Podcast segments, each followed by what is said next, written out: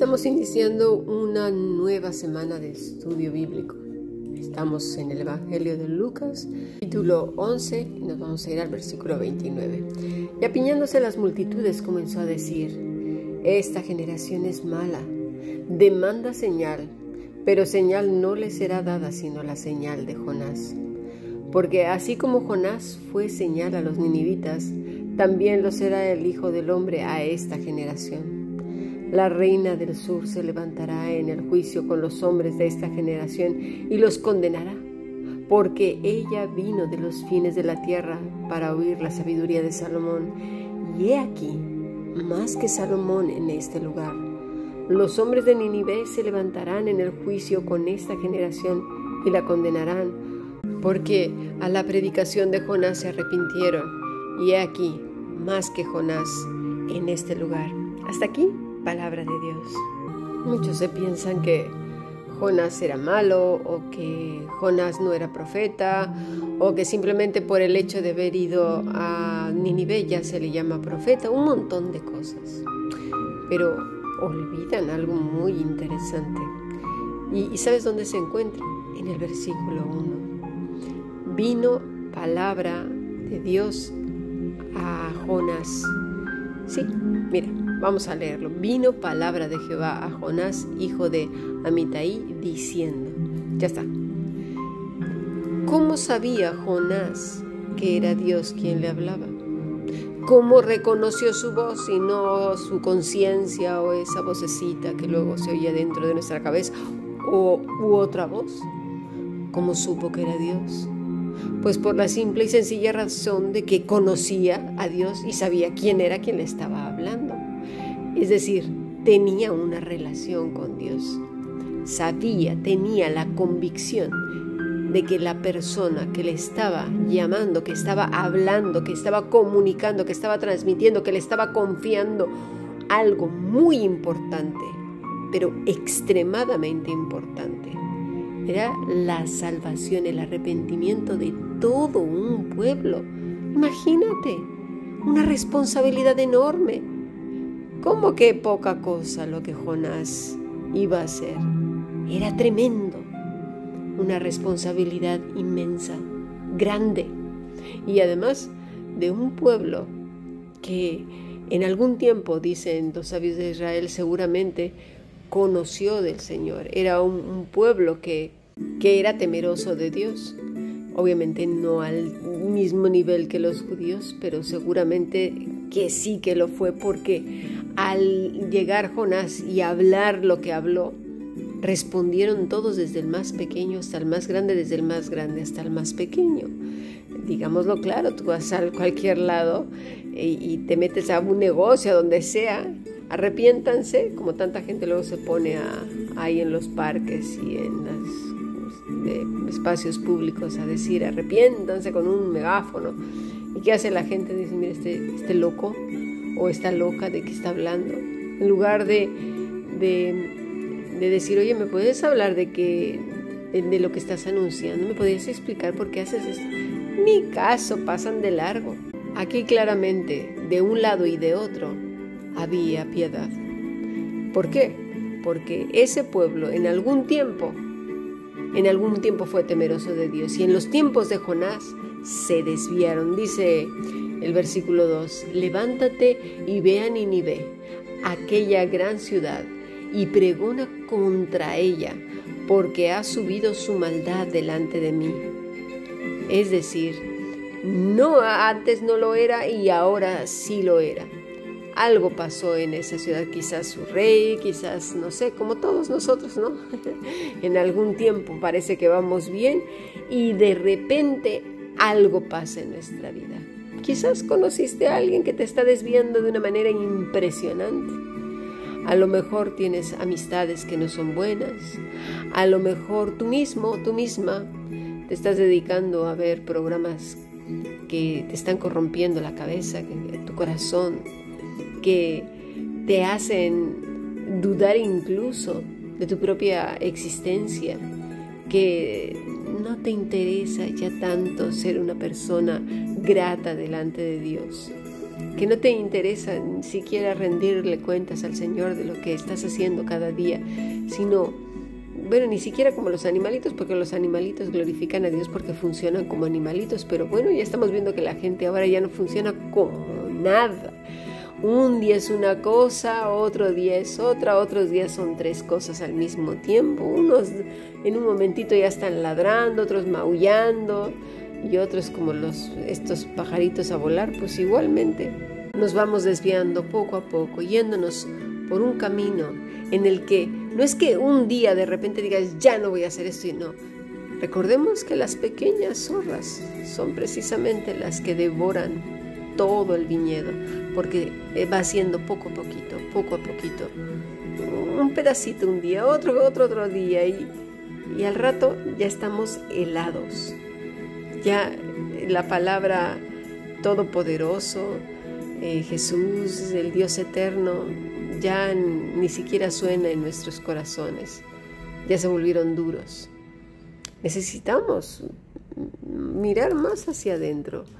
¿eh?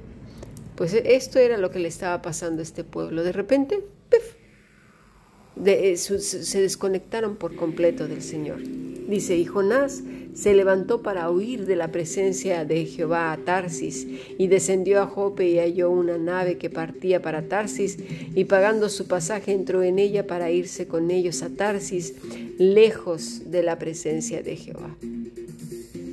A Jonás le hacía falta otro ingrediente sí que conocía a Dios, sabía que Dios era el Todopoderoso, que era misericordioso, pero ¿sabes qué? Tuvo miedo, porque resulta que ese pueblo era un, temor, un foco de miedo para, para los judíos. Acercarse a ese lugar era peligroso.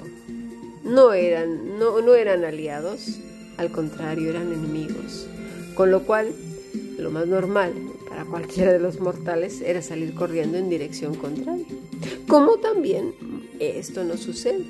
Lamentablemente, a todos, tanto a unos como a otros, trae enfermedad espiritual. Trae espíritus malos que vienen todavía a agravar más la situación. Sí, a agravarla, pero mucho. ¿Por qué? Porque el pecado que hace agravar la situación. Y por el otro lado, cuando Dios ya te ha mostrado qué es lo que tienes que hacer y vas en dirección contraria por miedo, por prejuicios, por lo que tú quieras, pues ¿qué trae? Pues también problemas. ¿Qué le pasó a Jonás? Problemas. Lo, vemos como sí que trae problemas. Yo me acuerdo que les decía a mis hijos, la desobediencia trae problemas. yo no conozco una persona desobediente que le traiga bendiciones y beneficios. Más tarde, más temprano, mira, va a entregar cuentas de ello. Y el Señor dice en el versículo 29 de Lucas 11, esta generación es mala. La palabra para mala es, es ponerosa, es peor, perversa, dañina. Dice que lo que define esta palabra es envidiosa, enorme, crimen enorme, malvada, cosas malas, maligna, culpable, delincuente, vicioso, diablo, pecador, enfermo.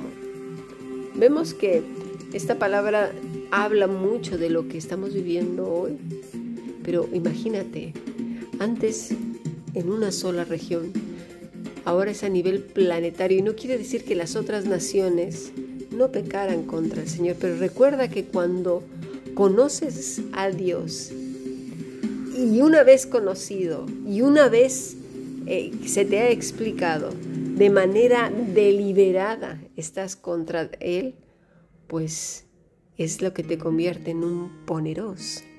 ¿Por qué? Porque los otros por ignorantes no saben. Pero uno que ha tenido un encuentro con, los deseos y la voluntad de Dios, ¿cómo? ¿Lo vemos? Eso, eso es lo que está diciendo el Señor en, Lucas 11, que esta generación es poneros, porque demandan señal como si ya la acababan de ver y ahora todavía queremos saber más. Necesitamos una señal. La palabra es semeión, que quiere decir indicación. Indícame, muéstrame. O sea, no les bastaba muchas evidencias de que Él era el Mesías. No es que Cristo estuviera demostrándole al hombre quién era. Por favor, ¿eh? No. Dios no tiene que demostrarle al hombre nada, tan es así que en Romanos 1 dice que habiendo conocido a Dios no le glorificaron ni le dieron gracias, sino que se envanecieron en sus propios razonamientos. No. Cristo en su misma esencia mostró ser el Todopoderoso. En todo lo que era, lo que hablaba, la gente se daba cuenta que hablaba con autoridad, que las cosas que él hacía, decía, solamente el Todopoderoso las podía hacer. Tan es así que Pedro, eh, el Señor le dice a Pedro, bueno, a sus discípulos, ¿y vosotros quién decís que soy? Pedro dice, tú eres el Cristo, el Hijo del Dios viviente. No, no es que tenía que Jesús sacar algo del, de, magia y de señales para que te dijeran, ¡wow! Este realmente es el Hijo de Dios. Si no has visto las clases de adoración de siervos, te sugiero que las veas porque ahí se dan las características. me parece que en las dos últimas clases o tres últimas clases se ha hablado de esto, las características del Mesías. No era que tuviera que hacer eh, milagros así por hacerlos, para que la gente creyera. No, por favor, no, no, no. Hay ciertas características que tenían que darse y que Cristo las cumplió, pero a rajatabla, de una manera impresionante. ¿Eh? No, no es que tenía que demostrarle al hombre las credenciales. ¿Qué credenciales ni qué ocho cuartos? Por favor, te sugiero que si quieres profundizar más en este tema, veas nuestras clases de adoración de siervos, sobre todo las tres últimas, si no me equivoco, a partir de hoy, que es 5 de junio, hacia atrás en nuestro canal de YouTube de la Fundación Bíblica. Así pues, esta gente lo que quería era eso, más. Pero el Señor les dice, no van a tener ninguna otra que la señal de Jonás. Jonás, ¿qué les dijo? Pues lo que Dios había dicho, que se arrepintieran porque su maldad había subido delante de la presencia de Dios en gran manera. Estaban haciendo mucho mal contra Dios. Ojo, ¿eh? La rebelión es contra Dios. Y cuando es contra Dios, pues obviamente contra los hombres se manifiesta. No puede haber un hombre que sea eh, bueno con los hombres y malo con Dios. No, siempre la rebelión contra Dios se manifiesta en los hombres, en ese orden. ¿eh? Entonces, dice el Señor, porque así como Jonás fue de señal a los ninivitas, es semeión, una indicación de lo que iba a ser el Señor, una indicación, está diciendo el Señor lo mismo, la misma indicación, lo vemos, ¿eh? así será también el Hijo del Hombre a, la, a esta generación y a esta que estamos viviendo, ¿no? Que ya no le importa absolutamente nada. De hecho, como ya mucha, mucha gente se siente cosa, se siente animal, se, se siente, no sé, una meba, ¿qué más da? ¿Qué sentido tiene la vida? Ninguno. ¿Qué propósito? Tampoco. No, no, se, no se ha pensado en la eternidad de los animalitos, ¿verdad? Nunca, pero sabemos que no pero sí en la trascendencia del yo, del ser humano, los que hemos experimentado eh, la muerte clínica, sabemos que trascendemos. Y cuando sabes que trasciendes, esta vida cobra significado porque sabes que vas ahí con tu creador y que hay que entregar cuentas precisamente de todo lo que hemos pensado de nuestras intenciones de nuestras palabras, de los deseos de nuestro corazón, de la razón de nuestra existencia, de haber permitido enfermarnos espiritualmente por contaminarnos con otras personas, con ideas, con, con palabras, con prestar oído a cosas que no eran, lecturas malas, con los afanes de la vida, con las angustias, con los temores, con las amarguras y las tristezas. Somos responsables de prestar demasiada atención a esas cosas. Dice el Señor que la reina del sur se levantará en el juicio con los hombres de esta generación y los condenará. Y dices, bueno, será a ellos porque ellos lo vieron al Señor ahí en, su presencia, lo tenían frente a sí, y sí es cierto. Pero tú y yo y todo el planeta también, porque la iglesia, la verdadera iglesia, ese remanente pequeñito, muestra a Cristo con una luz brillante, radiante, invitando a cantidad de vidas, sin necesidad de hablar, a adorar al Rey de Reyes, a caer a sus pies, porque las personas, cuando verdaderamente se arrepienten de sus pecados, es porque han visto la pureza y la santidad y la blancura y maravilla del Todopoderoso y se han visto a sí mismos la miseria, el no merecer ni siquiera mirarle o hablarle. Y así como Isaías, necesitamos que nos limpien la boca, porque de estas bocas salen tantas cosas tan horribles muchas veces. ¿Verdad que sí? Todas esas cosas que nos enferman y que de manera descuidada vivimos, no pasa nada, yo todo lo tengo bajo control. No controlamos nada. No controlamos nuestro, nuestro día a día. No controlamos ni la vida. Cuando se te escapa no puedes retenerla. Qué tontos somos. Si, si supiéramos realmente el don que nos ha sido dado en Cristo Jesús, viviríamos vidas responsables, cuidando nuestra salud en todo nuestro ser lo que oímos, lo que vemos, lo que pensamos, las intenciones de nuestro corazón, lo que hablamos, lo que aconsejamos. Cuidaríamos más nuestro silencio para no hablar tonterías. Los hombres de Nínive se levantarán en el juicio con esta generación y la condenarán, porque a la predicación de Jonás se arrepintieron y, he aquí más que Jonás en este lugar. Sin duda alguna, todavía, hoy por hoy, se sigue predicando el Evangelio. Hoy por hoy se sigue invitando a la gente a que ame a Dios, pero no por aquellos que hablan y hablan y hablan, simplemente que tienen una vida doble, por aquellos que tratan a las personas con el látigo de su tiranía, que les roban, que los pisan. No, no, no, no, esos no, o que convierten las predicaciones en un show para entretener, en concursos, en, tonterías y pecados de este mundo, en desfile de modas, en estarse luciendo para ver quién canta más bonito. Súbele al volumen para que se oiga mi voz. Malvado demonio y malvado el hombre, porque entre ambos se complementan precisamente en su propio orgullo. Porque ahí, en aquellas situaciones donde el hombre figura, es precisamente donde empieza a apartarse del Señor.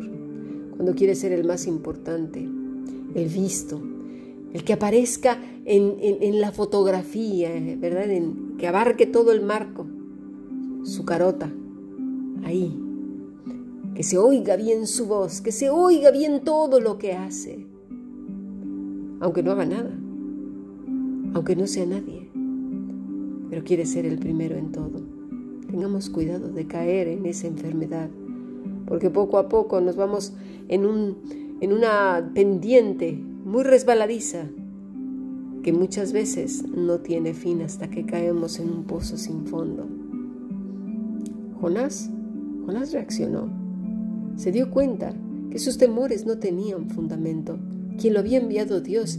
Y cuando Dios dice, yo te envío, yo te cuido, yo te sustento, yo soy tu buen pastor, ¿a ti qué te preocupa?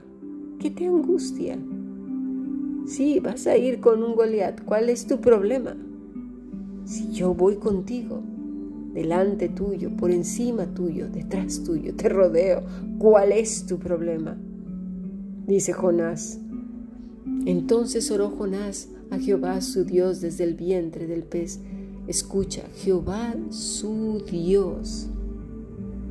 Jonás no era un cualquiera. Jonás era un hombre piadoso y volvió hacia Dios.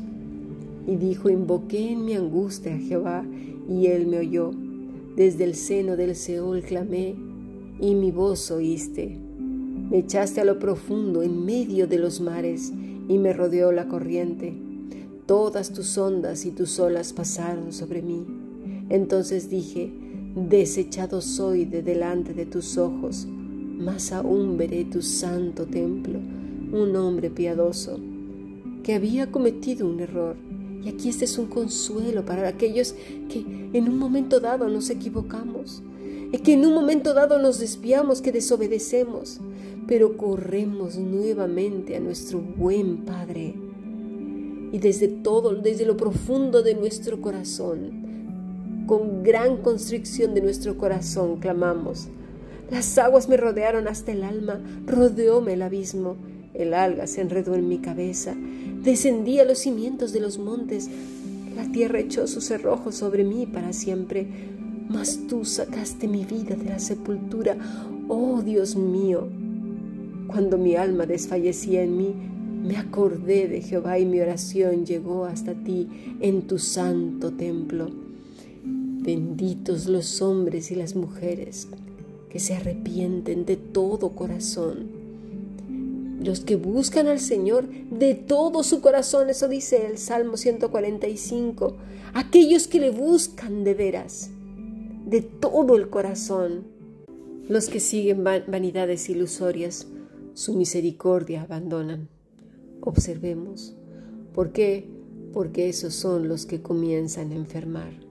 Y si no hay un alto ahí, nos vamos a extraviar. ¿Qué pasó en Nínive? Que estaban extraviados. Pero Dios en su amor y su misericordia, que no la comprendemos, siempre tiene misericordia. Obviamente esto está por terminar porque este mundo ya llegó al colmo. Llegó al colmo, al, al punto de Génesis, cuando ya la tierra estaba corrompida toda. Mas yo con voz de alabanza te ofreceré sacrificios, pagaré lo que prometí, la salvación es de Jehová.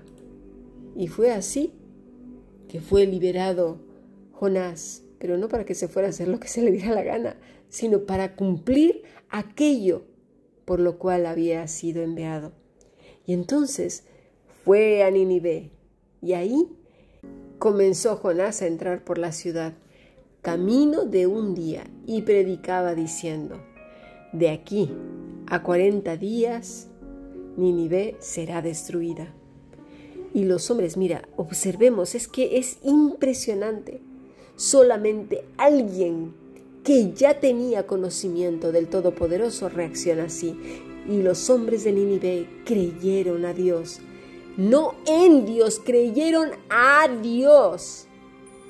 Notemos bien lo que dice ahí, no en Dios. No decía que eran inconversos, que no tenían comunión con Dios, que no le habían conocido antes, que no tenían relación con Él. No, no, no, no, no, no, no. Creyeron a Dios y proclamaron ayuno y se vistieron de silicio. ¿Cómo lo sabían? Pues porque ellos habían tenido relación, por supuesto, con los judíos y conocían al Dios Todopoderoso, desde el mayor hasta el menor de ellos. Y llegó la noticia hasta el rey de Nínive y se levantó de su silla, se despojó de su vestido y se cubrió de silicio y se sentó sobre ceniza. E hizo proclamar y anunciar en Nínive por mandato del rey y de sus grandes, diciendo, hombres y animales, bueyes y ovejas, no gusten cosa alguna, no se les dé alimento ni beban agua, sino cúbranse de silicio, hombres y animales, y, clamen a Dios fuertemente. Imagínate, clamen a Dios fuertemente. es como decir, Señor, te había olvidado. Señor, te había olvidado. Señor, se me enfermó la cabeza, se me enfermó el corazón. Me extravié en las mundanalidades, me extravié en las vanidades, en las angustias, en la tristeza. Perdóname, perdóname, Señor, perdóname. Clamen a Dios fuertemente y conviértase cada uno de su mal camino, de la rapiña que hay en sus manos. Y dice, versículo 9, quién sabe si se volverá y se arrepienta Dios y, y se apartará del ardor de su vida y no pereceremos. Sabían que no lo merecían, pero aún así, clamen a Dios. Qué bendición es arrepentirse. Qué bendición es reconocer nuestros pecados. Qué bendición es cuando el corazón se duele y parece que se va a romper por haberle fallado al Todopoderoso. Qué bendición es cuando alguien se ha dado cuenta de todos sus pecados Qué bendición, porque eso llega a Dios como un olor grato. Y vio Dios lo que hicieron y se convirtieron de su mal camino y se arrepintió del mal que había dicho que les haría y no lo hizo. Qué bendición, qué grande, qué maravilloso es nuestro Dios. Pues lamentablemente, ni en esa generación, ni en esta se arrepentirán porque el porcentaje de apostasía es elevadísimo y seguirá siendo, como lo leemos en Apocalipsis capítulo 2 y 3, en los distintivos de la iglesia de los últimos días. Solo un pequeño puñadito saldrá en esas, de esta tierra, en ese llamado, con voz de mando, con trompeta de Dios, para reunirse con el Señor en las nubes. Así que sigamos trabajando en nuestra vida en nuestra salud espiritual, en nuestra salud mental, en nuestra salud en el corazón, en todo nuestro ser, para poder amar a Dios con todo nuestro corazón, con todas nuestras fuerzas, con toda nuestra mente, con todo lo que somos. Sigamos aprendiendo. Bendiciones.